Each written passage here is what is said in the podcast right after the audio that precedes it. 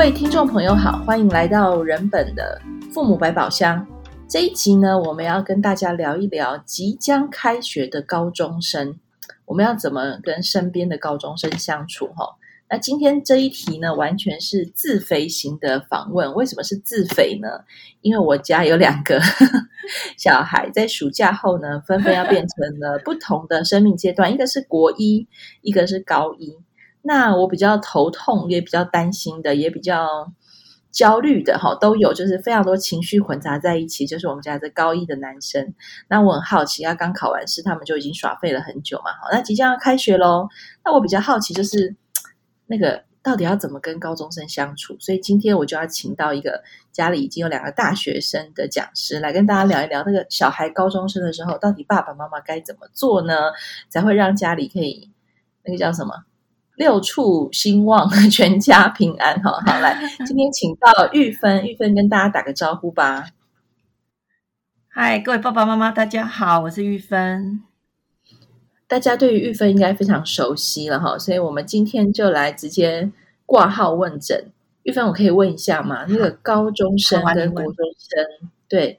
高中生跟国中生到底有什么差别啊？除了变得比较大只哈，然后那个功课变比较多，嗯、然后呃，也许他们回到家的时间可能会变比较短。听说会有非常丰富的社团，但除此之外，到底我们要怎么去看待不一样的高中生活？哦，这题我想很久诶，我一直在想，我们家小孩国中跟高中的差别到底是什么？我觉得那个最大的差别是突然长大了。那那个突然长大的意思是说，他的生活，呃，慢慢的更有自主能力，然后他不要你插手的事情也变多了，比方说学校的课业，嗯，然后再来他不讲话的时间可能也变多了，比方说他也不太讲他在学校的交友关系如何，对，我想大概就这个啦，其他的还好啊，电动玩具还是照打。动漫还是照看啊，书也是看这样。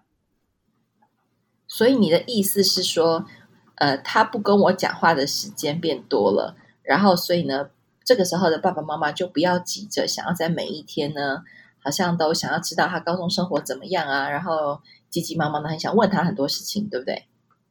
对，我自己的调整是，我就站在后，更站后退两步了。两步啊，就是说。两步啊，不是一百步啦，一一百步太难。然后让他，那他们什么时候会有机会可以跟我们聊一聊学校的生活啊？嗯、呃，我我哈，我我我都做两件事，一件事是当小孩提出需求，他想要你让他去上，呃，载他去上学，因为我有车嘛，哈，那我就会答应这个。好，那再来一个是，我会准备他们喜欢吃的东西，或是带他们去他们想去的餐厅。Oh. 这样听起来其实很简单诶。对，但是难的是什么？你很想要知道他的交友关系如何，他现在课业状况如何？因为高中没有联络部啦。啊，最大差别是这个。对啊，这件事情好重要哦，因为联络部确实是。呃，台湾的教育现场一个非常独特的跨世纪的发明，哈、哦，就可以得诺贝尔奖的发明。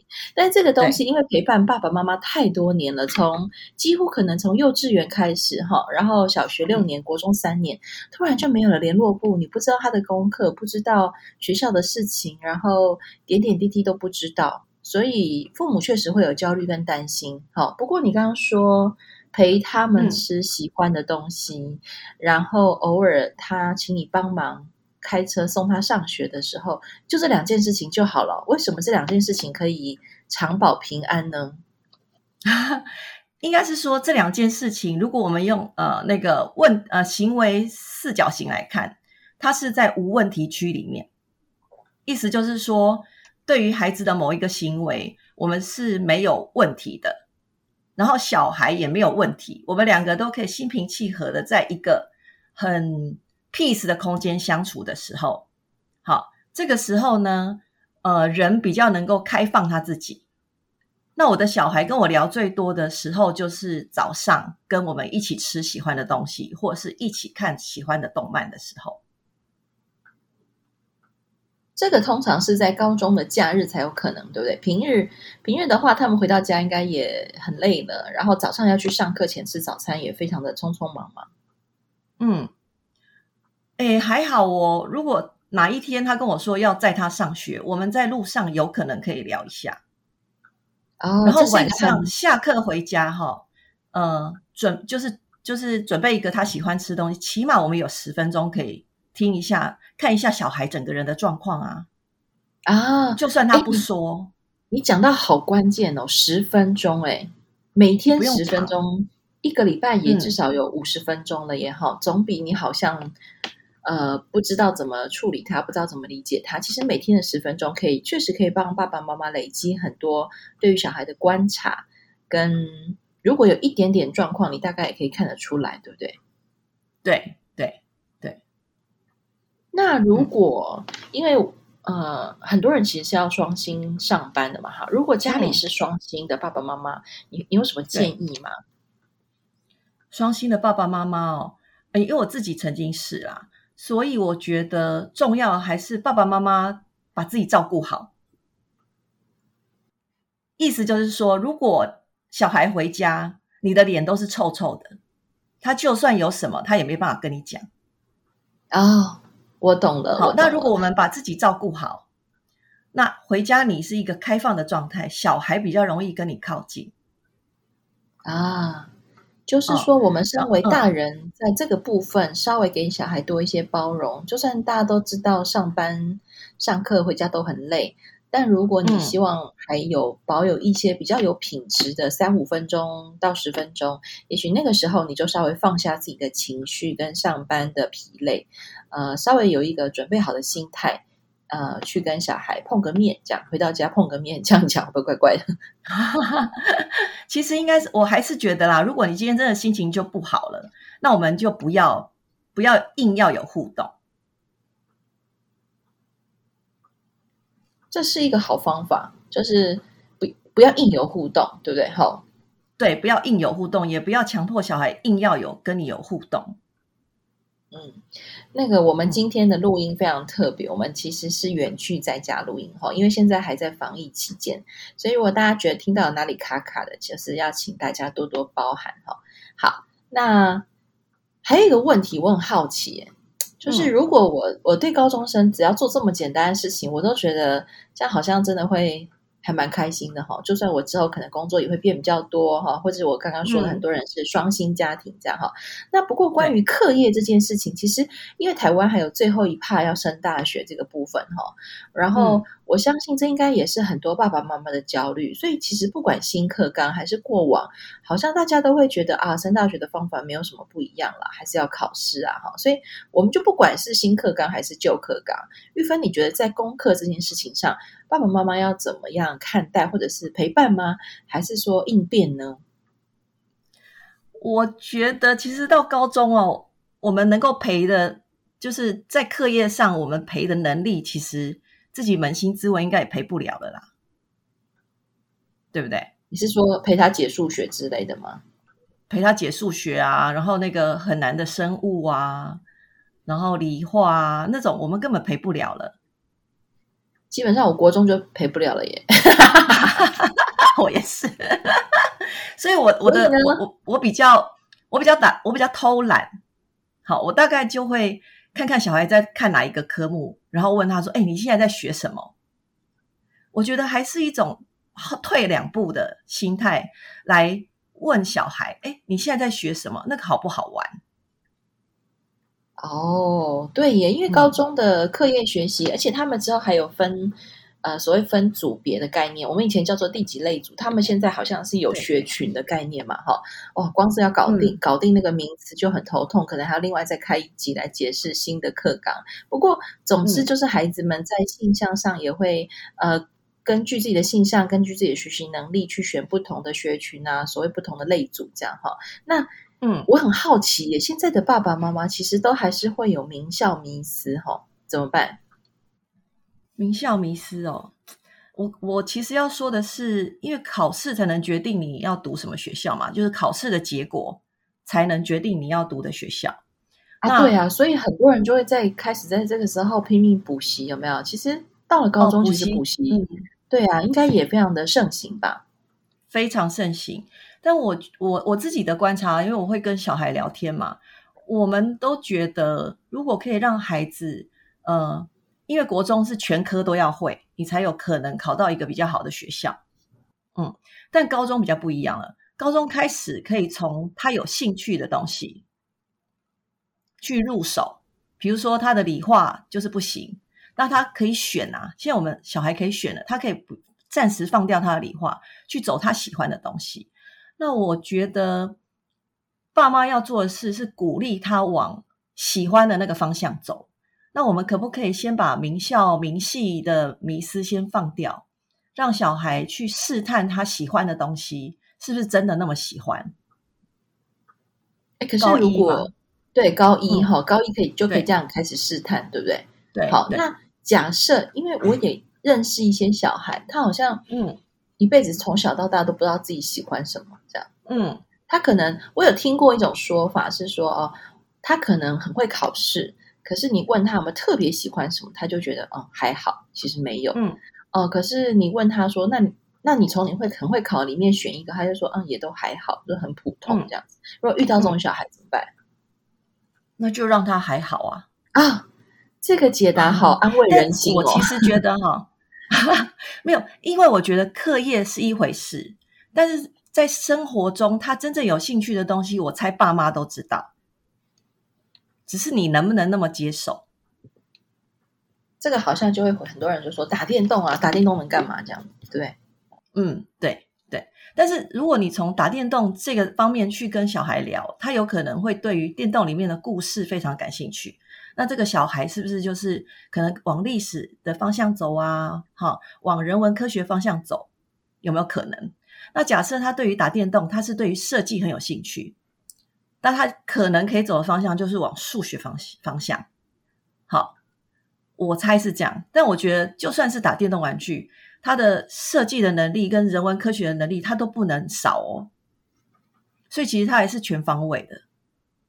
那这个方面的话，我觉得还是要跟小孩聊，多聊聊。好，这个多聊聊哈，我觉得还是要提醒大家，嗯、就像玉芬刚开始讲，那个是比较是退后两步的那种疗法哈，而不是咄咄逼人的跑到他面前，指着他的鼻子问说：“你怎么都还没有办法决定啊？你怎么都叭叭叭这样，对不对？”哈，嗯，对。其实我觉得，嗯，要说实在了，在高一、高二，他就要确定他。将来的人生走向，我觉得其实蛮残忍的。回回头想想，我们自己，我们不也是就是你知道跌跌撞撞，然后一路走到今天，好像还没搞太清楚自己人生到底喜欢哪一个方向。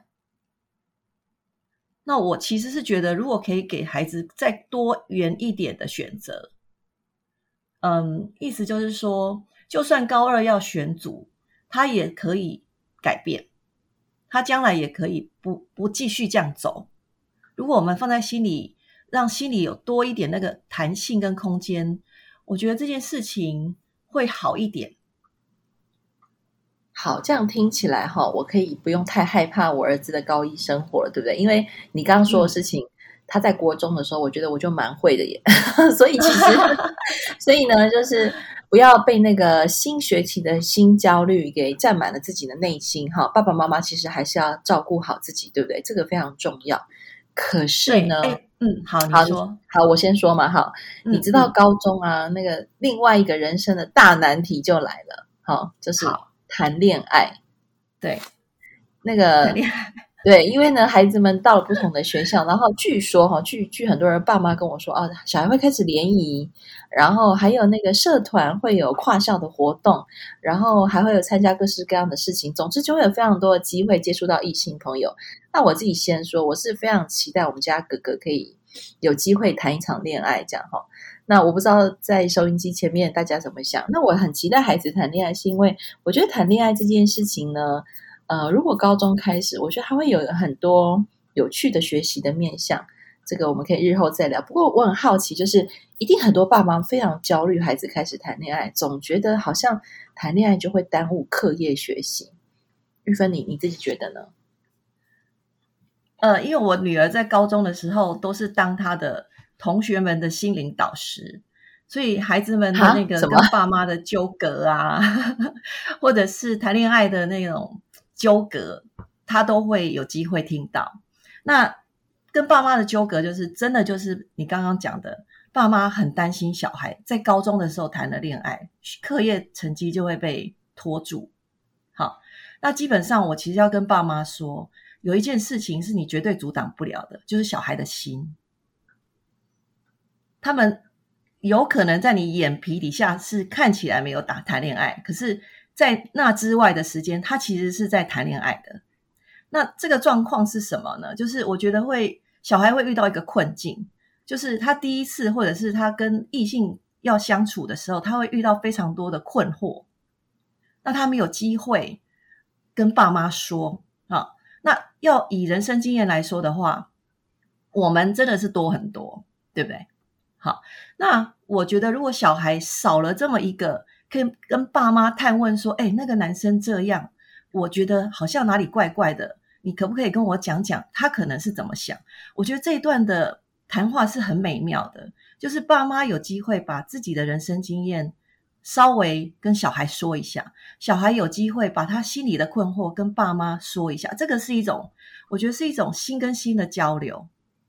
那我女儿那边会遇到的状况是爸妈强力的防堵，那小孩怎么办呢？小孩只好。只好，我只能说只好哦。他只好一直谈恋爱，因为爸妈不要，这是一个作用力跟反作用力的关系。你越不要，小孩就越要。他的那个，我不知道这是一种生物的本能还是什么，他会去谈一场他自己也莫名其妙的恋爱，只是为了要反对你。呃，如果要说的话，我觉得是一种他想要有更有自主性，就是我。他想要知道我到底可以做到什么事，那这件事可以拿来当做他能力的探寻，我觉得很可惜啦。嗯，这个一个，然后另外一个是小孩在谈恋爱的时候，他嗯会有很多，就是我刚刚讲那个困惑嘛，就是异性到底为什么要这样反应？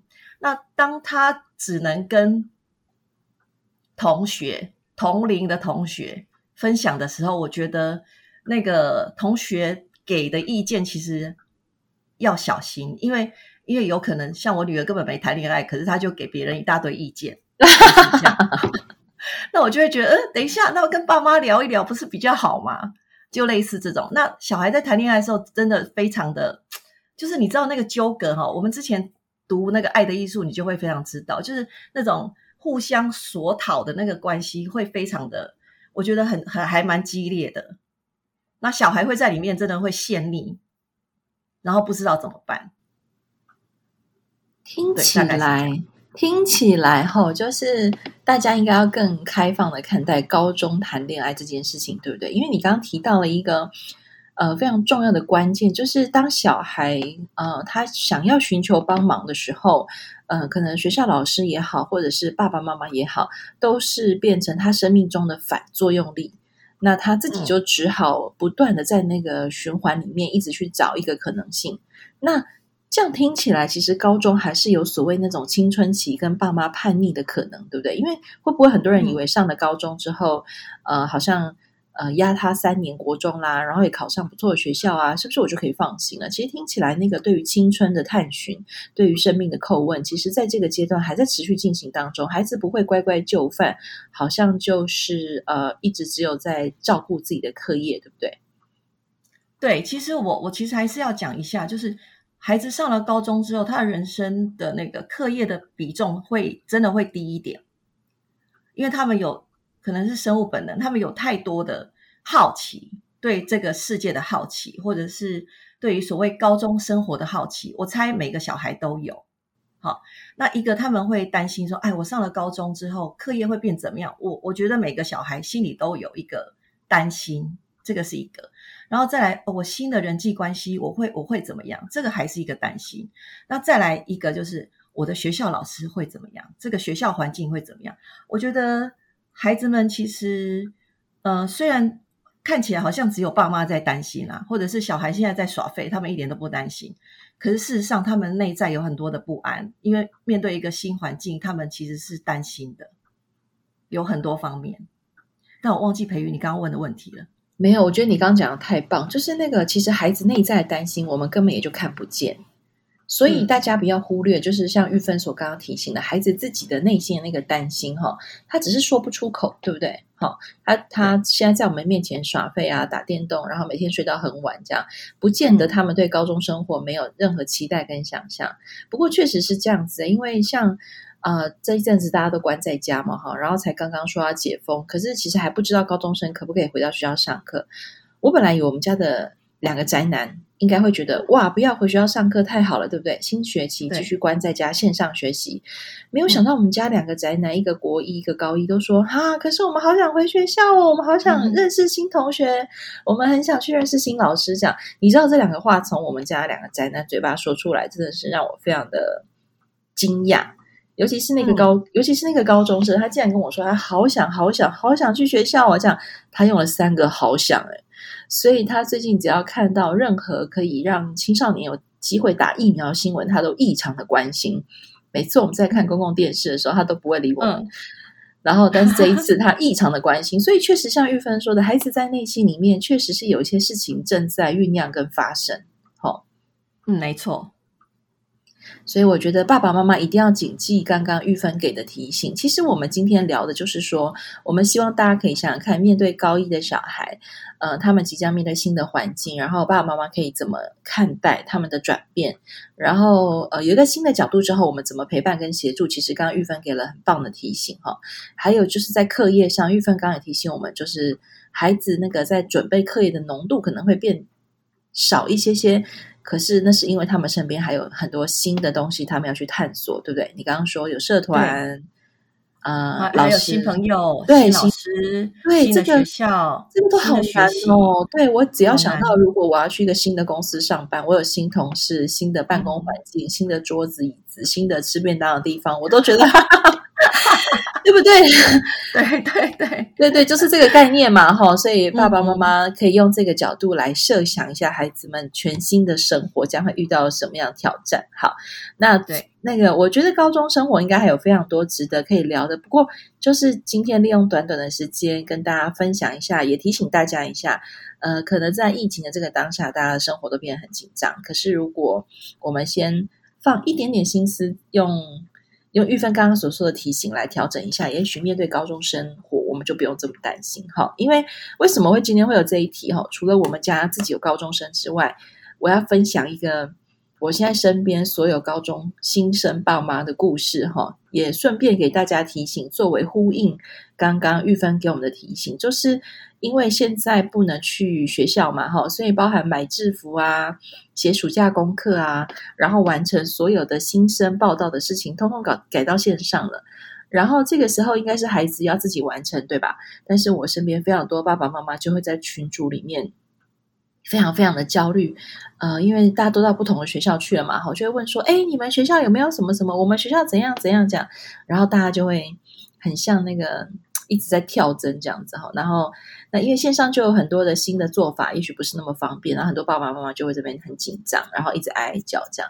那我就发现我怎么都没有这个焦虑呢？我就去问一下我们家小孩说：“哎，要买制服对不对？”他就说：“哦，我订好了。”我就说：“啊，那功课嘞？”他说：“哦，我下载好了。”我不是叫你帮我买了什么书嘛？这样吧吧。我就想说：“哎，真的耶，就是原来爸妈稍微放手一下，爸妈自己很轻松，然后小孩其实可以自己慢慢把事情完成，对不对？哈，所以。大家真的要稍微退后两步哦。刚刚玉芬给了提醒，好，嗯，那如果大家对于高中生的生活还有任何的问题啊，都很欢迎大家到人本的网页上来留言，然后或者是呢，你也可以打电话到人本来。